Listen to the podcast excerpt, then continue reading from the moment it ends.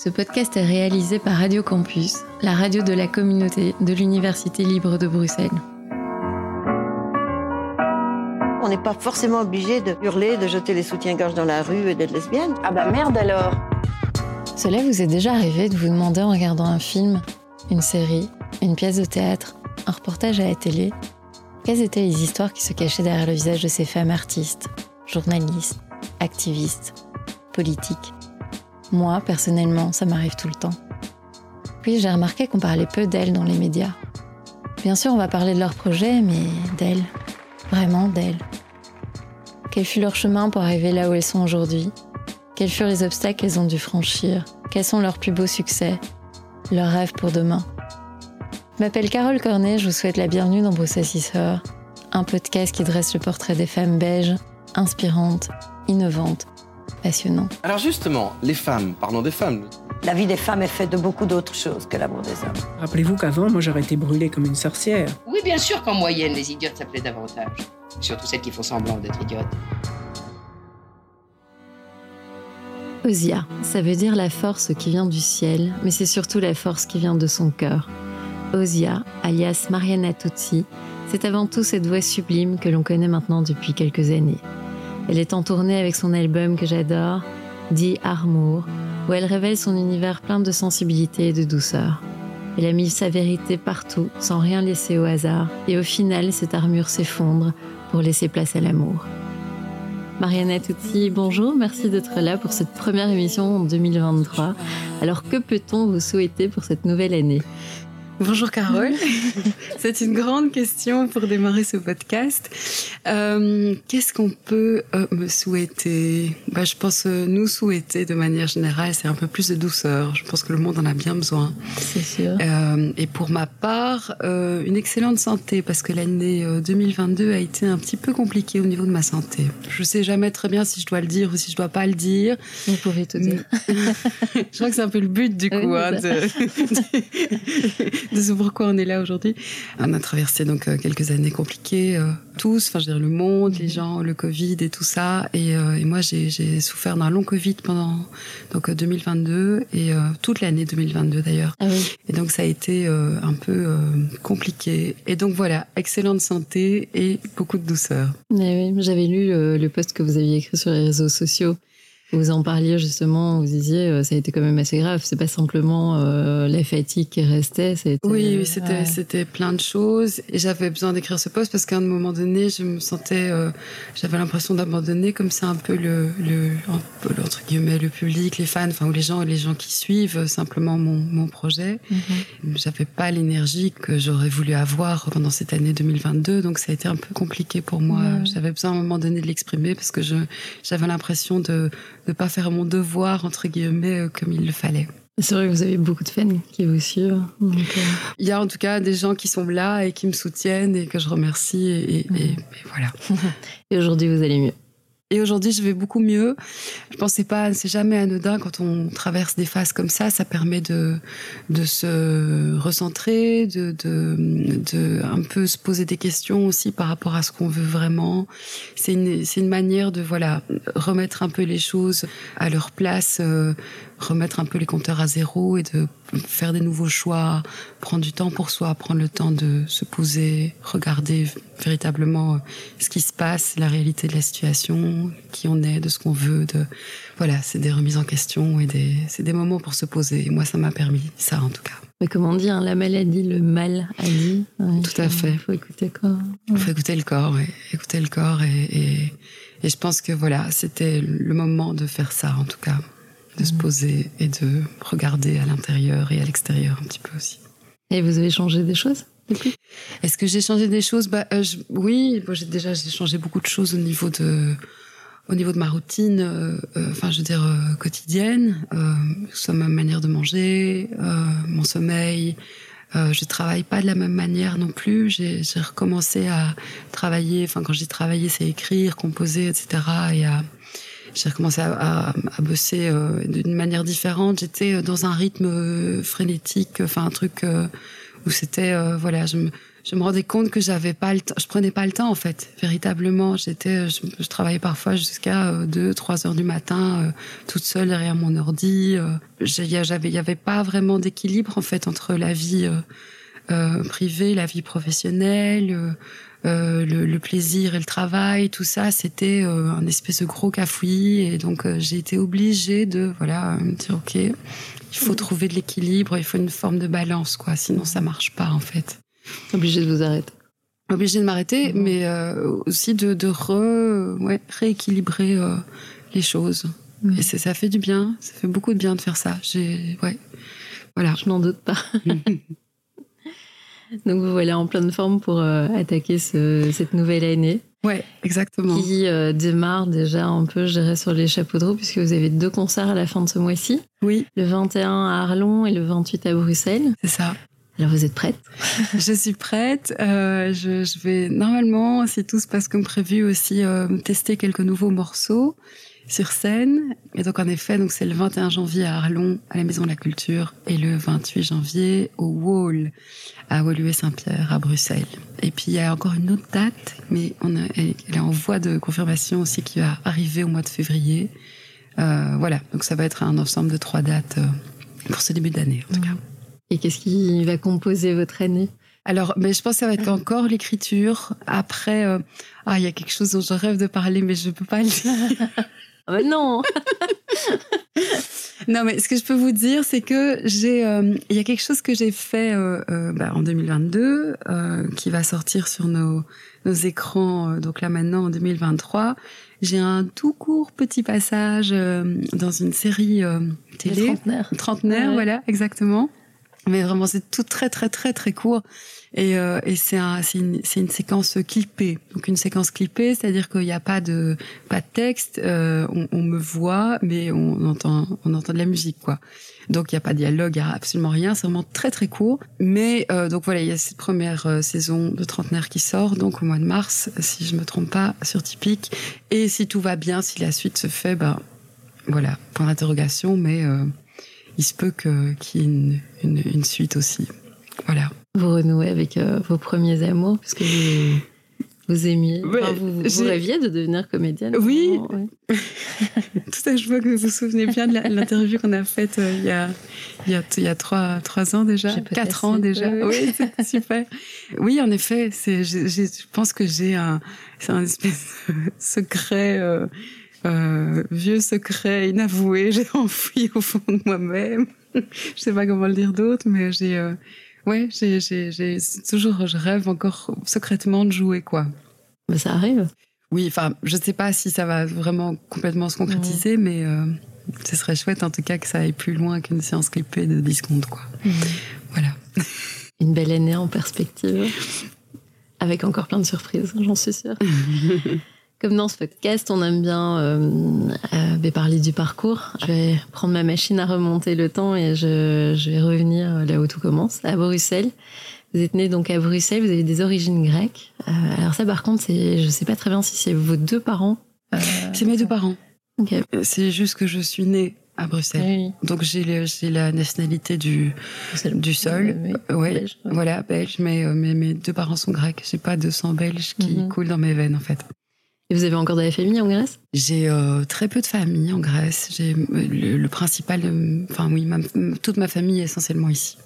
Et pour quelles raisons vos parents viennent euh, en Belgique? Ah, euh, alors c'est mon grand-père qui a euh, déménagé à l'époque euh, en Belgique, qui est venu comme plein d'immigrés Mm. italiens, grecs, etc., espagnols, etc.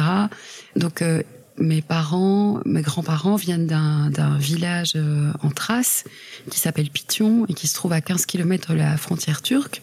Et donc mes grands-parents étaient, euh, c'était des paysans. Et je parle du côté euh, maternel parce qu'il n'y a pas beaucoup de contact du côté paternel, voilà. Et donc euh, du côté maternel, voilà, donc mon grand-père était batteur. Euh, ah oui, oui mon grand-père était batteur et, et, il chantait aussi un peu et il jouait pour les mariages, les fêtes de village, euh, etc., etc. Et il gagnait sa vie comme ça. Et puis quand ma mère est née, bah alors à ce moment-là, il s'est dit que bah, il gagnait peut-être pas assez bien sa vie euh, que pour pouvoir euh, élever son, son enfant comme il le fallait. Et donc il a décidé de déménager euh, en Belgique et de, on va dire, offrir un futur euh, à ses enfants parce qu'il y a eu ma mère, mais il y a eu aussi, euh, il a eu deux autres garçons. Enfin, mes grands-parents ont eu trois enfants au total. Et donc il, euh, il à l'époque, c'était à l'ancienne, quoi. Il a, il a pris le train, je crois. Il est parti tout seul. Il n'y avait pas évidemment euh, ni d'internet, ni de téléphone, ni de quoi que ce soit. Donc il avait dit à ma grand-mère ne bouge pas, je vais en Belgique, je vais trouver du travail, je vais trouver de l'argent, et quand j'aurai de l'argent, je pourrai eh ben, t'envoyer cet argent et ensuite pour que tu prennes le train et que tu viennes me rejoindre. Et ma grand-mère s'était dit à l'époque, euh, il revi- il reviendra jamais, il m'abandonne. Donc elle s'est retrouvée, je crois, pendant six mois, toute seule euh, avec euh, avec ma mère et je, pense le, frère de ma mère, donc un de mes deux oncles qui était né aussi, qui était tout petit. Et euh, ma grand-mère était toute seule. Et en effet, donc au bout de six mois, mon grand-père, je pense, a envoyé de l'argent. Et ma grand-mère a pris le train avec donc ma mère et mon oncle. Et euh, ils sont arrivés euh, donc en Belgique, à la Louvière à l'époque, parce que mon, mon grand-père travaillait dans les mines. Donc il a complètement arrêté la musique. Et euh, ils sont restés un an à la Louvière. Et puis ensuite, ils ont déménagé à Bruxelles. Et là, ils ont ouvert une épicerie à Scarbeck. Voilà. Et ils ont, euh, ils sont restés ben, pendant euh, 40 ans, je crois, épiciers à Scarbeck. Et moi, j'ai grandi là, en fait. Génial. Voilà. Voilà toute l'histoire. Et quels souvenirs gardez-vous de votre enfance? Alors j'ai une, ouais, là aussi j'ai une enfance très euh, contrastée, j'ai envie de dire. Euh, principalement, euh, j'ai été beaucoup gardée par mes grands-parents, donc euh, donc maternelle toujours, et j'en garde un souvenir incroyable. Enfin, ils se sont vraiment occupés de mon frère et de moi énormément. Ma mère travaillait beaucoup. Elle était euh, patronne de quatre sociétés dans les dans les assurances euh, pour l'immobilier en fait. Et donc euh, voilà, mon père à l'époque travaillait avec elle et mon père faisait de la, la photo aussi. Et puis comment dire, j'ai eu une enfance à la fois super heureuse et puis à la fois j'ai il y a eu le divorce de mes parents, il y a eu, enfin voilà, des événements un peu aussi euh, Douloureux. un, un peu douloureux, voire même traumatisants. Où là, bah, la, la vie de ma mère a basculé parce que parce que mes parents se sont euh, séparés. Et donc du coup, bah, en tant qu'enfant, ta vie bascule aussi. Euh, Vous aviez quel âge quand ils se séparent? moi, j'avais 8 ans. Quand, euh, quand ils se sont séparés, mon frère avait 6 ans. Et voilà. Et donc, c'est, c'est, ouais, c'est, ce sont ces genres d'événements qui marquent, je pense, euh, beaucoup euh, les enfants, euh, surtout quand ils sont petits et tout ça. On comprend pas pourquoi. On sait pas pourquoi les parents euh, veulent plus être ensemble. C'est, tout est déstabilisé, quoi. Il y a une forme de sécurité euh, qui n'est plus là, de stabilité qui n'est plus là. Et donc, euh, voilà. Donc ça, c'était mon, ça a été mon enfance. Et puis après, l'adolescence, il y a eu encore d'autres. euh, Ça, c'est plus complexe encore, l'adolescence, parce qu'il y a, la- il y a toutes les, les interrogations en tant qu'ado euh, qui interviennent et tous les, toutes les choses à l'adolescence. Qui, moi, j'ai, moi, j'ai fait une crise d'adolescence qui était euh, carabinée, quoi. oui. Mon frère aussi, et on s'est euh, alliés, euh, comme ça, on a fait notre crise d'adolescence à deux, contre ma mère qui nous élevait euh, bah, pratiquement toute seule. Mais euh, voilà, donc c'est- c'était pas évident pour ma mère. J'avais lu que hum, les enfants qui ne font pas vraiment de crise d'adolescence ne, ne deviennent jamais réellement adultes. Ouais, c'est possible. Alors ils font des crises, euh, je pense, euh, plus tard. Il y a des Oui. crises de la quarantaine. Oui, c'est ça. euh, Mhm. ouais. Oui, oui, c'est, c'est, oui. Faut la faire. Bah, je pense que c'est une phase euh, d'affirmation euh, de soi, en fait, de positionnement, de définir, euh, tester les limites, définir un peu ce qu'on veut. C'est, euh, plein de choses qui sont, on, on teste en fait pendant Mhm. l'adolescence. Oui. C'est, le moment des expériences et de, de voilà. C'est la rébellion aussi. C'est la rébellion, où on se détache des parents, de l'éducation qu'on a reçue pour euh, devenir soi-même. Complètement, Ah. complètement. Justement, c'est à 14 ans que la musique arrive dans votre vie. Ouais. Et c'est votre frère Alexis Arakis qui vous met une guitare euh, dans les mains. Euh, comment ça se passe? En fait, il arrive un jour, il vous donne une guitare. euh, Euh, C'est-à-dire qu'il avait reçu une guitare pour son anniversaire. Et je, je me rappelle d'ailleurs d'une anecdote, c'est que ma, mère, euh, ma mère lui a fait une blague ce jour-là. euh, elle, il, lui avait dit qu'il vou- qu'il voulait une guitare pour son anniversaire. Ma mère avait dit OK. Et en fait, le jour de son anniversaire, elle lui a apporté un sac de bonbons en lui disant Genre, désolé, pas de guitare, mais, mais des bonbons, quoi. Mon frère avait éclaté en sanglots et en fait, c'était une, blague euh, pas très chouette. Il y avait sa guitare qui l'attendait, bref. Euh, et donc, euh, il a commencé à jouer de la guitare, donc lui, vers l'âge de 11 ans. Moi, j'en avais, on a deux ans d'écart. Moi, j'en avais 13. Et puis, petit à petit, j'ai commencé à m'intéresser à, ce qu'il faisait, en fait. Donc voilà, donc il a commencé à m'apprendre les accords. Et puis on a bizarrement, je dis on, mon frère et moi, on a toujours été entourés de, de, de musiciens d'une manière ou d'une autre en fait. Euh, on avait à l'époque un, un- ami qui était plus âgé, qui jouait de la guitare et qui chantait, qui était d'ailleurs la première personne à me dire oh tu as une tu as un timbre de voix euh, euh, hyper hyper beau, euh, tu as une technique naturelle, tu chantes juste, etc. Et j'avais, en effet, j'avais 14 ans à l'époque. Et, donc voilà, donc il y a toujours eu un espèce de cercle comme ça autour de, moi, de nous, mon frère et moi, où on était entourés malgré nous de, de musiciens.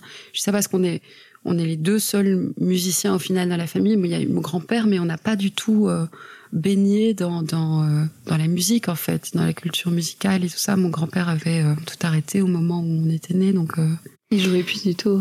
euh. non, il, il jouait euh, de, de temps en temps, il prenait un espèce de tambourin et on faisait des fêtes de famille euh, à la grecque où on se réunissait pour Pâques, par exemple, euh, tous autour de la table. Et mon, mon grand-père finissait par prendre un tambourin et jouer et, et on chantait, etc. Mais, mais ça, c'était pas plus que ça. C'était euh, vraiment des, des, des, personnes, euh, enfin des musiciens qui sont vraiment baignés. euh, H24 euh, du, du matin au soir dans la musique tous les jours et nous c'était pas du tout notre cas quoi donc on s'est on s'est fait un peu euh, tout seul comme ça avec euh, bah, toutes les connaissances qu'on avait euh, autour de nous quoi et puis je me suis mise à chanter euh, sur ce que je jouais et ça c'est quelque chose qui s'est fait euh, naturellement spontanément Et euh, au tout début, vous envisagiez plus de devenir comédienne que musicienne?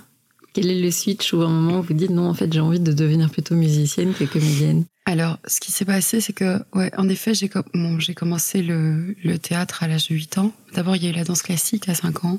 J'ai fait 10 ans de, de danse classique et euh, 10 heures par semaine. Donc, c'était Ouais, énorme. Énorme. ah Ouais.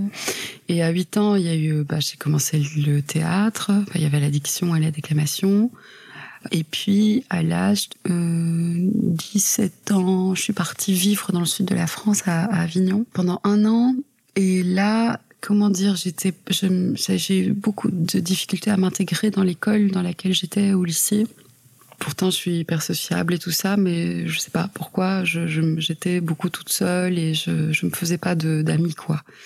Puis au final, euh, j'ai passé beaucoup de temps toute seule, euh, donc à Avignon, euh, bah, dans ma chambre, euh, avec ma guitare, euh, à jouer, à chanter. C'est là que j'ai commencé à écrire aussi, à composer. Et en fait, quand je suis revenue bah, à Bruxelles, un an plus tard, j'ai dit, à je me rappelle que j'ai dit à ma mère, je veux, je veux pas faire d'études en fait. Enfin, je veux pas aller à l'unif et tout ça. Je veux faire de la musique. Ça me rend heureuse, quoi, de chanter. Et elle m'a dit, ok. Et donc là, le switch s'est fait dans ma tête. Et puis, je me rappelle que 15 jours après mon arrivée, je me suis retrouvée dans un, une, jam session, enfin un buff, euh, comme on dit en France. On est, dans un bar, café, euh, salle de concert, enfin peu importe, un endroit où il y a de la musique. Et voilà, et donc il y avait des musiciens euh, sur scène et euh, chacun pouvait venir jouer un morceau. J'ai été jouer un morceau avec ma guitare et là j'ai rencontré quelqu'un qui est devenu un de mes mentors qui s'appelle donc Miari Lepiera, et qui est un guitariste malgache et qui est en fait un des neveux des musiciens de Suarez. Ah. Voilà. Et donc Miari euh, m'a à ce moment-là pris sous son aile et il m'a euh, emmené, euh, enfin je veux dire dans la musique malgache, fusionnée avec du jazz. C'était de la musique hyper compliquée. C'était en malgache. Donc j'avais, j'étais toute jeune, j'avais 18 ans et je me retrouvais tout d'un coup à faire plein de concerts et tout ça avec une musique qui n'était pas du tout la mienne en tant que chanteuse entre guillemets professionnelle alors que je l'étais pas du tout. Donc j'ai travaillé comme une folle pour pouvoir euh, avoir un niveau et enfin un bon niveau. Et puis, et puis voilà. Et puis il y a eu euh, plein, plein d'autres rencontres à la suite de ça. Et vous faites ça pendant 15 ans, une quinzaine d'années. euh, Oui, c'est vous ça. ouais. Vous dites d'ailleurs que le jazz a été très formateur. Bah oui, comme j'ai pas été à l'école, euh, il y a eu donc en effet donc la musique du monde et, le jazz. Et pour le jazz, j'avais euh, donc j'ai rencontré d'une part Mireille Piara, de l'autre part j'ai rencontré Marcel Skellens, qui était un, instituteur euh, à la retraite et qui était saxophoniste, mais il faisait ça en semi-pro, on va dire. Et Marseille, lui, il, m- il me, je devais apprendre en fait 10 standards par semaine, 10 standards de jazz par semaine, ce qui est énorme. C'est un, rythme qu'on n'a pas même au conservatoire. Et donc euh, 10 standards par semaine. Et au bout de euh, 100 standards, donc j'ai étudié comme une dingue mes 10 standards par semaine pendant trois mois. Euh, au bout de 100 standards, j'étais prête pour faire les concerts en fait. Et donc euh, au début, j'étais euh, hyper rattachée au, à ce qu'on appelle le thème, parce que le but du jazz, c'est quand même d'improviser aussi.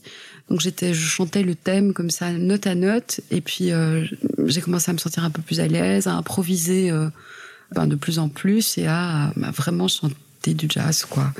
Et euh, voilà, c'est comme ça donc que j'ai, ouais, que j'ai, je me suis formée sans, sans cours de chant et sans conservatoire et sans solfège, et à l'ancienne en fait parce que je jouais beaucoup. J'avais, je me rappelle qu'il y avait, il y avait, on va dire, les dix premières années, on va dire de ma de ma carrière, c'était, euh, je- j'étais sur scène euh, cinq soirs sur sept ou quatre soirs sur sept. C'était vraiment, euh, c'était tout le temps, quoi. Mm.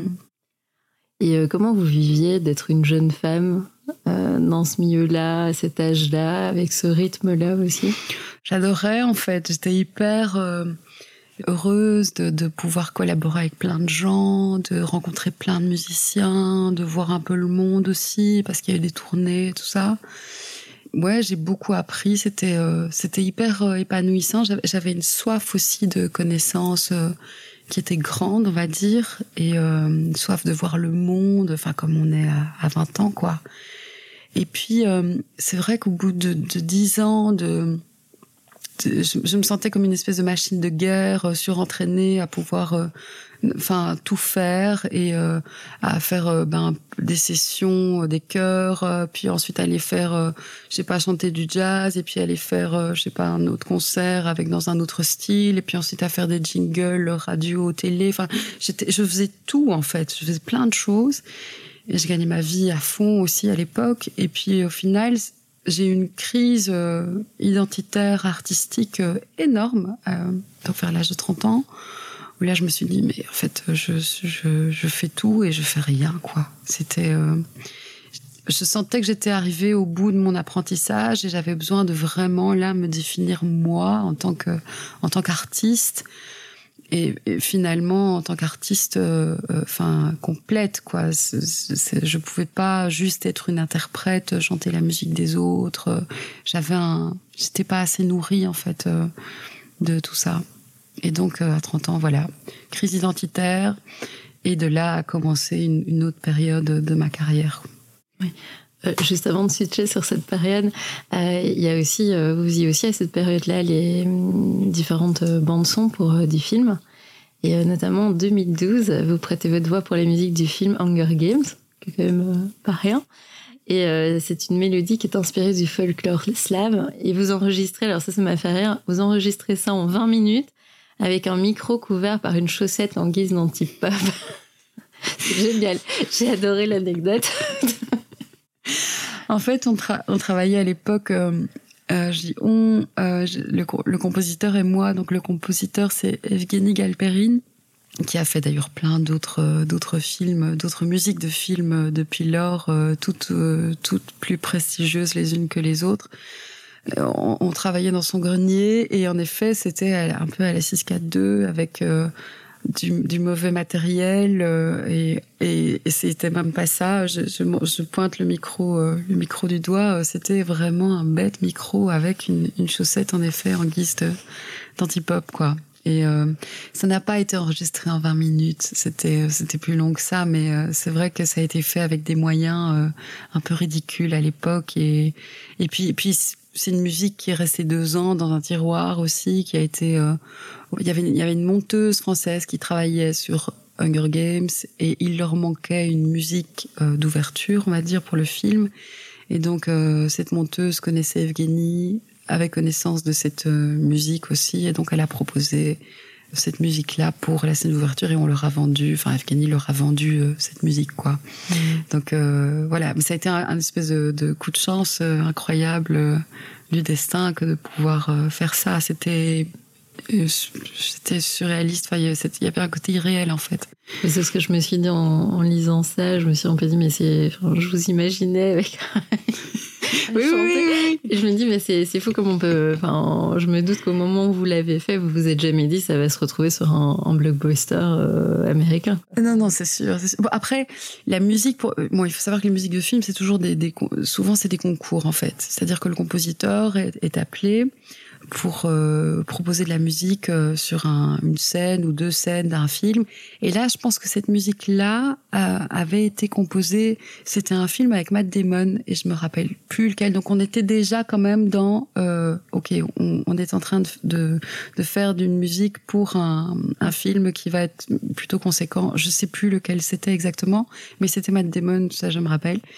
Et donc, donc voilà. Mais c'est sûr que se retrouver dans Hunger Games, qui a été un blockbuster euh, enfin, incroyable, mhm. avec la plus grosse société de production, Lionsgate. C'était complètement euh, hallucinant, quoi. doute. Belle expérience. Euh, en 2015, vous participez à l'émission The Voice France, du côté France, et c'est, ça fut pas un oui directement. Vous avez eu beaucoup, beaucoup de freins. J'avais mis beaucoup de freins, oui. Oui, oui, j'étais. Euh, Donc là, on est dans, en plein dans votre crise euh, identitaire, euh, si je puis dire. Alors, on est la crise identitaire, elle a déjà commencé cinq ans plus tôt. C'était vraiment à l'âge de 30 ans où j'ai, à ce moment-là, j'ai quitté Bruxelles, je suis partie m'installer un an sur Paris, et puis ensuite, je suis partie ensuite m'installer sur New York. donc voilà, Paris, New York, et puis ensuite je suis revenue ici. donc oui, la crise identitaire avait déjà commencé à ce moment-là. Euh, j'étais en recherche de voilà, je recommençais à écrire, j'étais, euh, je voulais faire mon projet, et on va te dire qu'il y a eu encore euh, cinq ans de, de, flottement, de, oui, de, pas vraiment de flottement, mais cinq ans pour quitter, on va dire, ce dans quoi j'étais et pour aller vraiment vers autre chose qui, qui a été Osia en fait. Et en effet, c'est passé par, bah, par deux, trois choses même. Il y a eu donc, donc oui, il y a eu Hunger Games, il y a eu euh, un EP ensuite que j'ai sorti euh, en 2014. Il y a eu en effet The Voice France euh, à la suite de, l'EP qui est sorti, où en effet on m'a contacté et je leur ai dit 15 fois non, et je pense que ça a pris 4 ou 5 mois avant que je dise enfin oui, parce que je les télécrochets c'est pas mon truc et j'avais pas envie de, de faire ça, et puis au final en discutant avec mes amis, euh, mon, manager à l'époque, euh, tout le monde me disait mais c'est une super expérience, fais-le, t'as rien à perdre. Alors que moi, j'ai difficile avec les grandes expositions en fait. C'est pas, euh, je, je, dénigre pas du tout les télécrochets, c'est-à-dire que j'ai hyper, c'est très compliqué pour moi d'être euh, très exposée. Je, je, suis une grande anxieuse et je, l'idée d'être euh, devant, je crois que c'est 10 millions de téléspectateurs, 10 ou 11 millions de téléspectateurs sur TF1, c'est pour moi c'était très très compliqué quoi. C'est quoi, c'est l'idée qu'il y ait beaucoup de monde, comme dans une salle de concert ou c'est non, non, parce que le. Non, en fait, le, concert, c'est, c'est, c'est un endroit où. Euh, enfin, la salle de concert, c'est un endroit où il, fait chaud, quoi. C'est chaleureux, les gens sont là, ils sont palpables. La télé, c'est quelque chose de beaucoup plus froid. Et puis, c'est ok, il y a des gens dans la salle, mais c'est, c'est surtout les gens derrière leur écran. Je sais que j'avais très peur d'être euh, hyper critiquée. J'avais, enfin, j'avais peur d'être. Euh, je sais pas, j'étais j'avais beaucoup de mal à être euh, très exposée, quoi. Ça, m'angoisse terrible. Ça m'angoisse toujours aujourd'hui. Hein. Je pense qu'il y a, il y a aussi un, il y a une partie de moi qui a envie d'être euh, cachée, euh, la tête sous le sable. Je pense un peu comme tout le monde, c'est un peu humain. On sait, on sait aussi qu'il y a beaucoup de gens qui, qui vont très vite juger, critiquer. Je sais pas.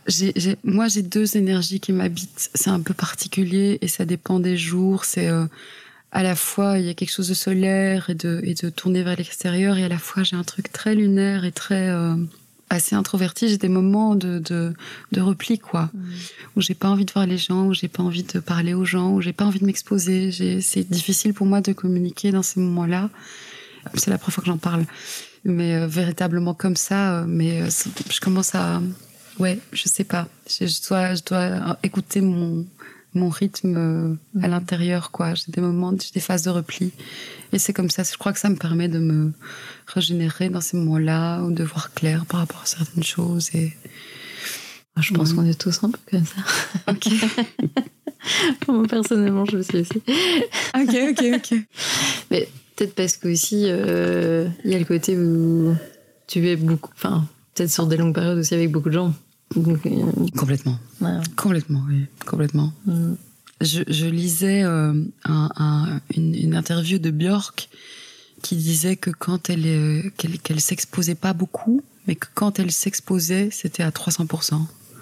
Et donc elle est, elle a vraiment des des, des phases nécessaires de, de repli euh, pour justement être euh, mieux entre guillemets mieux s'exposer au moment où c'est nécessaire quoi. Ouais, ouais. Ouais.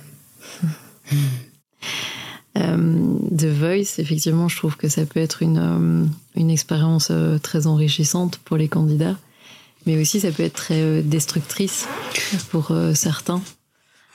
Ouais, je, je trouve que pour les jeunes, ça peut être un petit peu, euh, un petit peu violent, quoi. Euh, et pour les jeunes qui ont plein d'espoir et qui se disent que euh, la musique, le métier, euh, c'est ça, c'est, c'est, c'est, ça passe par là. En fait, ce que j'ai plutôt envie de dire, c'est qu'il y a plein, il y a pas de règles dans la musique et qu'il y a plein de chemins euh, Différents. différents. Ça, ça peut être en effet euh, une émission comme The Voice, mais ça peut être aussi euh, euh, Instagram, ou ça peut être aussi euh, les concerts, ou ça peut être. Enfin, il y a plein de plein de chemins euh, possibles. La radio, oui, il y a plein de chemins possibles d'exposition. Quoi, il n'y a pas que ça. Je trouve que ce qui est dangereux, c'est quand on, on, on mise tout sur un seul chemin. Quoi, la vie est tellement plus euh, propose tellement plus d'alternatives que juste un seul chemin. Et donc, euh, et donc voilà. Il y avait cette phrase que j'adore euh, La vie a toujours plus d'imagination que nous. Oui, oui, Euh, complètement. D'ailleurs, euh, il n'y a jamais rien qui, euh, qui arrive exactement comme on l'avait euh, planifié. Donc, euh, Ça, c'est sûr. donc voilà. Et finalement, qu'est-ce que, qu'est-ce que vous avez retenu de cette expérience à The Voice? Bah donc The Voice, euh, je- moi, j'en ai déjà beaucoup parlé, mais c'est- ça a été euh, donc très confrontant pour moi, euh, très difficile pour moi euh, d'un point de vue euh, psychologique. Enfin, c'était une énorme pression pour moi. The Voice, c'était très stressant. Et euh, ce que j'ai retenu de ça, c'est que bah, ça a été mon électrochoc à l'époque euh, euh, d'un point de vue personnel pour pouvoir vraiment aller vers autre chose, pour sortir définitivement de, du jazz et enfin de tout ce que je faisais avant. Et j'avais j'avais une telle envie de me tourner déjà vers autre chose et de faire autre chose et de réaliser me réaliser moi vraiment en tant qu'artiste. Et donc The Voice a été euh, voilà le dernier choc on va dire avant de pouvoir briser cette carapace, cette armure dont je parle dans mon album et, et d'aller creuser un peu plus à l'intérieur de moi-même pour vraiment faire euh, sortir euh, un peu plus qui je suis réellement quoi. Ozia c'est commencé à naître à ce moment-là? Complètement, Ouais. complètement. Pour moi, le point de départ d'Osia, c'est euh, c'est le point- le point de départ de mon projet, c'est à ce moment-là, quoi. Mhm. Ouais. Alors, vous participez aussi au concours In- International Songwriting Competition aux États-Unis. Euh, et vous terminez quand même à la 9 place dans la catégorie blues sur 19 000 candidats sélectionnés dans le monde Oui. entier. C'est juste énorme. Oui. C'est aussi, c'était une expérience euh, surréaliste. Je remercie les Américains pour ça parce qu'ils m'ont offert, ils m'ont offert que des expériences. euh, Enfin, il y a eu Hunger Games et euh, ASC là. euh, donc le, le- cette compétition, c'est- juste euh, incroyable, quoi. Je, je m'attendais pas du tout à être arrivée à la neuvième place. Surtout 19 000 candidats dans le monde entier. Enfin, c'est c'est énorme. C'était complètement complètement irréaliste. Mhm. Et je garde un super souvenir aussi. Oui, en fait, je garde un super souvenir aussi de, de ce moment-là parce que je me rappelle qu'à la fin du concours, il fallait faire en sorte que les gens votent pendant un mois tous les jours. Un mois tous les jours, c'est hyper long. Je savais plus comment faire pour pour euh, demander aux gens de voter, etc. Et donc je me suis mise à faire des vidéos un peu drôles sur la fin du concours euh, pour inciter les gens à voter. J'ai je garde un super souvenir de, de ce truc-là. Voilà, bref, petite parenthèse. Non, c'est chouette. On peut encore voir ces vidéos. Je pense qu'elles doivent être encore trouvables quelque part sur Facebook. euh, oui. On va, on va faire fouiller. Il y a un personnage qui s'appelle Gisèle qui, qui est assez drôle, qui a des lunettes tri- triple foyer et tout ça. Et voilà. O- Osia comme on ne l'a jamais vu. Donc finalement, le, le premier titre, votre premier EP qui sortira en 2018, Would You Remember Me? Euh, Alors il naît comment euh, Premier single, oui. oui. Euh, ça aussi, il est né d'une manière euh, assez magique. C'est vrai que je, je réalise quand, quand, quand je fais un peu la, rétro- la rétrospective de tout ce qui, tout ce qui est passé dans ma carrière, euh, j'ai eu plein de, de, de moments miracles. On en avait parlé d'ailleurs lors de la première interview, je pense. Mais euh, donc oui, autre événement magique, euh, Tim Bran, bien évidemment. J'avais passé deux ans euh, donc de 2015 à 2017, j'avais passé deux ans à chercher un producteur artistique pour euh, obtenir le son que je voulais. J'avais fait des expériences avec plusieurs, plusieurs personnes et je, je trouvais ça bien, mais je, je sentais que c'était pas complètement ça. Et donc, par un samedi soir de désespoir, j'ai envoyé ma, ma démo à Tim, donc de, de Would You Remember Me. euh, et, et, et donc, le lundi matin, j'avais euh, j'avais un oui. Et j'étais... euh, 48 vraiment- heures. Ouais, 48 heures. C'était c'était complètement dingue de recevoir un oui. Ça a été un, un des plus beaux moments de ma vie, je pense. Je me doute. Voilà. Donc euh, ce, ce single sort en 2018 et euh, directement, c'est un, un énorme engouement. Euh, Vous passez dans les médias, vous faites le BSF. Oui, en tête d'affiche, ce qui est incroyable aussi avec un seul single, donc pas d'album, etc. C'est vrai que, enfin, j'ai été énormément soutenue euh, de la part, euh, de la part des radios, de la part des médias, de la part des professionnels en fait. Et ça, j'oublierai jamais ça parce que c'est difficile de débarquer. euh, je, je débarquais pas de nulle part au niveau de mon parcours, mais euh, en tout cas dans la pop entre guillemets, je débarquais de nulle part. Et donc, euh, donc c'est- c'était super. Mais oui, ça a dû vous encourager pour euh, la suite? Complètement, complètement. Ça m'a encouragée pour la suite. Et puis le BSF, ben justement, en ayant un seul single, j'ai été obligée de de, ben de, de finaliser assez rapidement euh, toute, toute la suite de mon répertoire. et donc, euh, ça m'a permis tout de suite de mettre le pied à l'étrier vraiment et de voilà composer, écrire, écrire. Et puis, et puis, ce qui était nouveau aussi pour moi, c'est que ce que les gens ne, savent pas, c'est que j'ai un studio chez moi à la maison. Et donc moi, au départ, j'étais une chanteuse-interprète. Euh, j'étais chanteuse, quoi. Euh, j'ai toujours été auteur, compositrice, mais euh, ce, que- ce que ce que j'ai été obligée de faire ici, c'est que j'ai été obligée de ben, d'acheter du matériel, de commencer à travailler avec Logic, euh, ce qui est un programme de musique pour composer, pour enregistrer? Donc j'ai été obligée de bosser avec ça en fait, ce que je faisais pas du tout avant et j'avais aucune connaissance. Et donc tout mon album donc a été fait en partie dans mon grenier. Euh, j'ai fait euh, donc mes, mes donc j'ai écrit, composé, euh, arrangé, pré-produit. Il y a certaines voix d'ailleurs, certaines textures, euh, certains claviers, certaines euh, je sais plus ce qu'il y a d'autre, mais il y a des choses en tout cas que, que j'ai enregistrées dans mon grenier toute seule qui sont restées sur l'album. Donc voilà, parce que les, je pense que les gens me voient en tant que chanteuse, euh, mais, mais il y a beaucoup plus euh, que ça derrière. C'est vraiment un processus euh, créatif euh, où je suis toute seule, on va dire. Après, il y a des gens qui s'ajoutent, bien évidemment. Euh, il y a eu des gens qui ont qui ont qui m'ont aidé à finaliser des textes, des gens qui m'ont aidé à finaliser les les morceaux en changeant un accord par-ci par-là. Il y a eu bien évidemment Tim Bran qui a fait un travail extraordinaire et qui, est venu mettre la, cerise sur le gâteau euh, avec la, production et le mixage. Mais c'est vrai que l'essence euh, de mon album, c'est moi toute seule dans mon grenier. Tout ça pour dire que avant le BSF, euh, c'était un été canicule en plus à ce moment-là. J'ai des souvenirs, je, me revois, genre il faisait 40 degrés dans mon studio, euh, j'étais là. hein.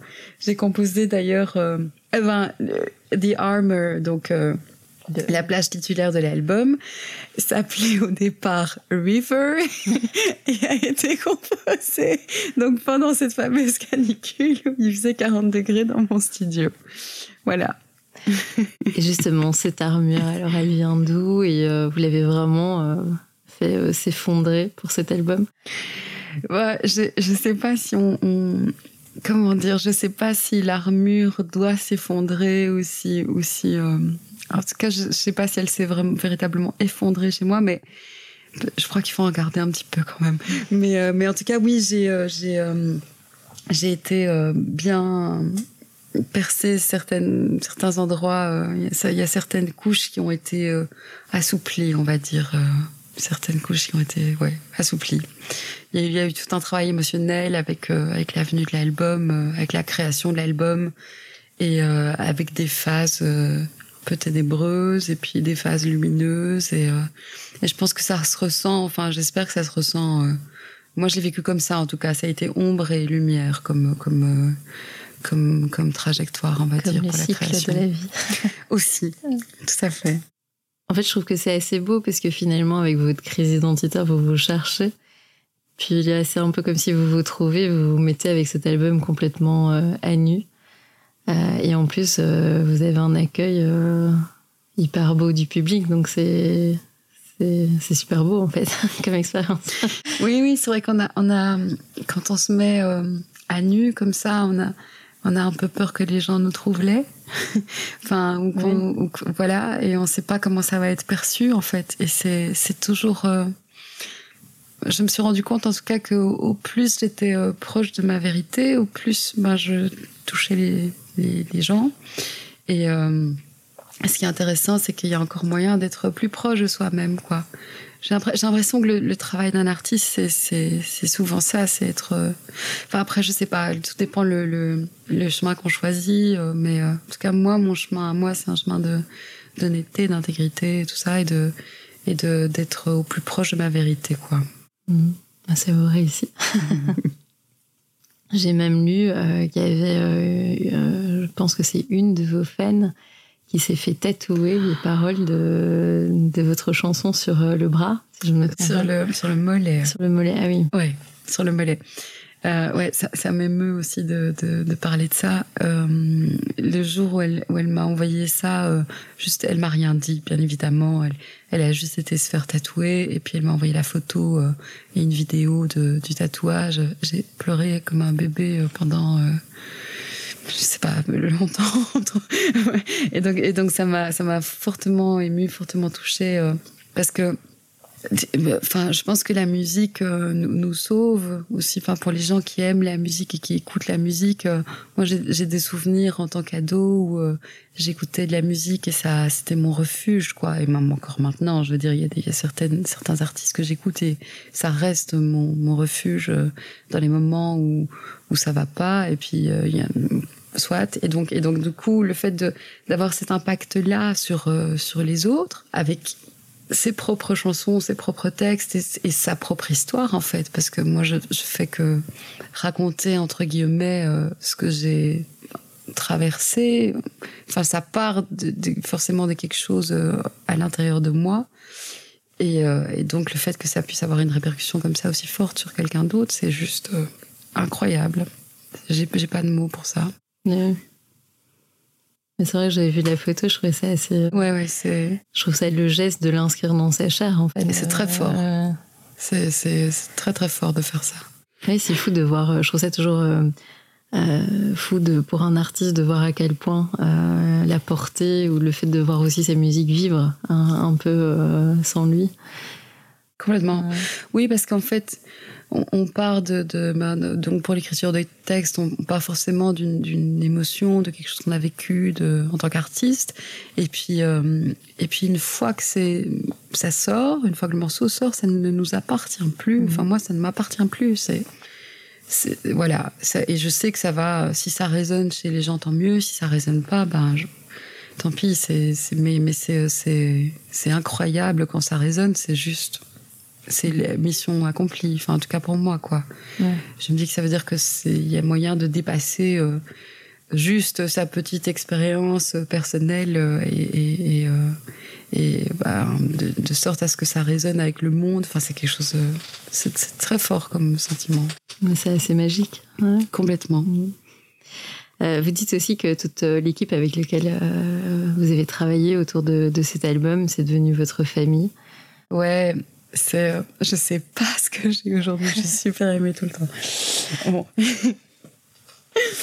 oui, oui, donc oui, oui, c'est, c'est, une, c'est une véritable famille qui est autour de moi. Euh, à commencer par mes musiciens qui sont juste euh, incroyables parce qu'on a, on a, on a quand même vécu, on vit des choses fortes. On est, euh, ok, il y a le fait d'être sur scène et tout ça et de, de jouer ensemble et d'être devant les gens. Mais ce que les gens ne savent pas, c'est qu'on vit euh, plein d'épreuves en fait. Dès qu'il y a un, s'il y a un problème technique, s'il y a un truc, euh, si moi je, ben justement j'avais fait des, donc l'année passée j'avais eu des concerts au mois de mars, avril, je sais plus, et j'avais fait des malaises. C'était le début de mon Covid long et tout ça. J'étais, j'avais eu des malaises sur scène et mes, mes, musiciens, enfin malaise, je veux dire sans, sans, que ça se voit pour le public, hein, mais euh, mes musiciens sont comme des, des loups euh, à, à, veiller sur moi dans ces moments-là et tout ça. Euh, ça, ils, ils, enfin les gens le savent pas. On est, on est, on est vraiment, euh, on est vraiment, oui, comme une famille. On, on, on veille les uns sur les autres, quoi. Il y a beaucoup d'amour. tout en légèreté, c'est-à-dire on n'est pas, on s'appelle pas tous les jours dans la vie et tout ça, mais on, on veille les uns sur les autres, quoi. Et euh, c'est pareil avec euh, mon attaché de presse, mon tourneur, etc. C'est euh, c'est euh, puis Tim Bran aussi. C'est quelqu'un avec qui j'ai développé une relation d'amitié au fur et à mesure. Après bon, les Anglais sont mettent un petit peu plus de temps, euh, je pense, à, à, se sentir proche des gens, mais au bout de parce qu'on a quand même travaillé ensemble pendant trois ans. À, des périodes bien précises, mais voilà, au total, ça fait maintenant trois ans qu'on se connaît. Et euh, avec Tim aussi, il y a, il y a aussi un lien d'amitié euh, qui s'est, qui vient une, amitié qui, qui s'est consolidée. Mmh. Donc la même équipe pour le prochain album. Je, je, je alors c'est un point d'interrogation. Euh, oui, je pense que, enfin moi je suis quelqu'un de fidèle et de loyal, donc euh, j'aime, euh, j'aime travailler. Quand je quand, quand, je trouve des personnes à qui ça se passe bien, euh, oui, mais après j'ai je pense que j'ai envie de euh, tenter des choses, euh, d'aller encore un peu plus en profondeur toute seule. Comme je viens de le, le dire aussi, que je produis et tout ça euh, à la maison, euh, que je fais mes arrangements et mes pré-productions toute seule. Je, je rêverais de, peut-être pour quelques morceaux, de, de, de, faire le processus complètement toute seule. Donc d'avoir une, une prod que j'ai fait à la maison qui puisse sortir, entre guillemets, tel quel, quoi. Mmh. On va voir. C'est, c'est... Vous aimez vous lancer des défis? Complètement. Il me semble. Complètement. Oui, c'est ce qui me. C'est, c'est à la fois ma force comme ma grande faiblesse. Quoi. Pourquoi faiblesse? Parce que faiblesse. Euh, parce que je me retrouve avec un Covid long, quoi. Ça veut dire ton corps est au bout, euh, tu devrais pas faire bosser autant, tu devrais un peu te ménager. En fait, euh, non, parce que j'adore les défis, j'adore, euh, j'adore, euh, j'adore, j'adore travailler à fond, j'adore courir, j'adore, j'adore être stressée, je pense. j'adore, euh, j'adore tout ça, quoi. C'est le challenge, le défi. C'est grisant quand on, quand on arrive à accomplir des choses. Il y a des... Être dans une intensité, en fait, euh, tout le temps. Complètement. Euh... Sauf que c'est hyper épuisant. Et à un moment donné, je, je suis obligée de me, mmh. me réfréner, quoi. Mais euh, oui, j'adore les défis. Et, vous vous sentez plus créative dans, dans cette intensité vous... Oui, je pense qu'il y a ça. Je crois que, je crois que j'aime le danger et j'aime l'urgence.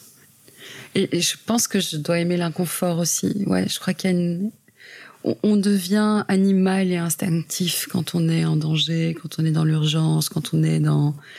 Et donc, euh, on fait les choses sans réfléchir. Et je pense que je suis quelqu'un de très cérébral et que parfois mon cerveau me, limite, enfin, euh, euh, de plein de choses, et que le fait justement de me lancer des grands défis, d'être dans l'urgence, dans le, rush et tout ça, ça, ça me met mon mental euh, sur off et donc euh, du coup je suis probablement oui plus créative. Mmh. C'est bien de le savoir. Ouais. Après, ce serait bien d'arriver à être créatif sans pour autant être en danger, quoi. Vous adorez voyager, vous avez voyagé à travers le monde. Oui. Et pourtant, euh, vous restez domicilié à Bruxelles. Qu'est-ce que vous aimez dans cette ville? Hum, Qu'est-ce que j'aime? Ah, Alors, il y, a des- moments où je j'adore Bruxelles, puis il y a des moments où je déteste Bruxelles. Euh, parce qu'en effet, j'ai voyagé, donc du coup, il y a plein de choses. euh, je trouve le rythme trop lent parfois, et je trouve que c'est trop épais et trop. euh, Mais à la fois, je trouve cette ville extrêmement douce. Je la trouve. ah, je, la trou- je- trouve qu'il y a plein de choses. Moi, je vis à Saint-Gilles. Et, euh, et c'est un quartier euh, qui s'est qui, a- qui s'est beaucoup transformé euh, ces, dix dernières années, on va dire. Et donc, je sais que c'est génial parce que je vais dans mon quartier, je vais prendre un café. c'est un peu le village, tout le monde se connaît. Il y a plein d'artistes.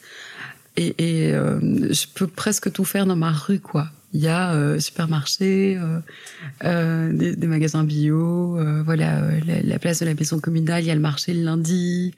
Et j'adore ce, ce- ce- cet esprit euh, convivial où il, fait bon vivre en fait à Bruxelles. Il y a quelque chose d'extrêmement doux et, les gens sont gentils.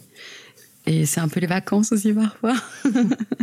Puis les gens font des choses quand même. Enfin, je veux dire, euh, il y a quand même un, rythme avec plein de gens qui ont des idées, euh, des, gens qui, comme, comme vous, comme nous. Enfin, je veux dire, on est, on est, on est, on est, on est créatif en fait en Belgique. Il y a plein de talents, il y a une espèce de vivier comme ça euh, hyper intéressant. Et euh, c'est juste que je- c'est un peu trop petit quoi.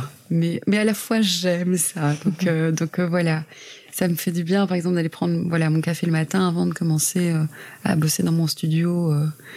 Euh, j'ai besoin de ça. Je serais hyper malheureuse si, d'ailleurs, pendant le confinement, j'étais hyper malheureuse de pas pouvoir aller prendre ce fameux café euh, en terrasse le matin avant de commencer à travailler, quoi. Ça fait partie de, voilà, Des habitudes. complètement. Et je, je suis pas sûre que prendre un café à New York le matin, en pleine cohue, avant de, de travailler en studio, je, ça me ferait probablement pas le même effet, en fait. Bruxelles a quelque chose de- d'extrêmement doux euh, qui, moi, me fait du bien. Mhm. Un petit mot pour la fin? Un petit mot pour la fin. Euh... Je ne sais pas. Je vais poser ma traditionnelle question. euh, un rêve un peu fou que vous aimeriez bien réaliser J'en ai plein. Des rêves. J'en ai plein. C'est toujours les mêmes que la fois passée, d'ailleurs. Mhm. Euh, je, je rêve des États-Unis. Encore, quoi. J'ai envie de faire les premières parties de Lana Del Rey. Et, euh, j'aimerais voir Los Angeles parce que j'ai jamais été à LA. En tout cas, j'aimerais bien voir euh, voilà, toute cette partie-là. Et hum, j'aimerais bien tourner un peu là-bas. J'ai j'ai- j'ai envie, j'ai envie de ça. J'ai envie de ça, surtout. C'est toujours les mêmes rêves euh, que la fois passée. Ouais, mais un jour ils se réaliseront. J'espère. Ouais. En tout cas, c'est vrai que tous les rêves que j'ai, que je me suis souhaité entre guillemets, ça, il y, a- il y a plusieurs choses qui se sont réalisées. Tim Brad, c'était un vieux rêve aussi hein, Mhm. à l'époque. C'était, euh, j'y pensais depuis 2013, depuis le moment où London Grammar a sorti son, son premier album, qui était donc produit aussi par Tim Brad. Et, euh, et donc ouais, quelques années plus tard, euh, quatre ans plus tard, ça s'est réalisé quoi. Donc Ouais. Je pense que c'était Fanny Ardant qui avait dit dans une interview qu'il fallait faire attention à ce qu'on voulait. Parce qu'un jour ou l'autre, ça se réalisait euh, peut-être pas au moment où on le voulait, mais. La euh, pensée est créatrice. Ouais, Mm. complè- je crois très fort à ça aussi. Il faut faire attention à ses, faut trier ses pensées. Ouais. Euh, Mariana, merci. Merci Carole. Merci d'avoir parlé avec autant de sincérité. Donc, si vous souhaitez suivre l'actualité de Mariana Tozzi, abonnez-vous à ses réseaux sociaux, Osia, sur Facebook et Osia Music sur Instagram. À bientôt. À bientôt.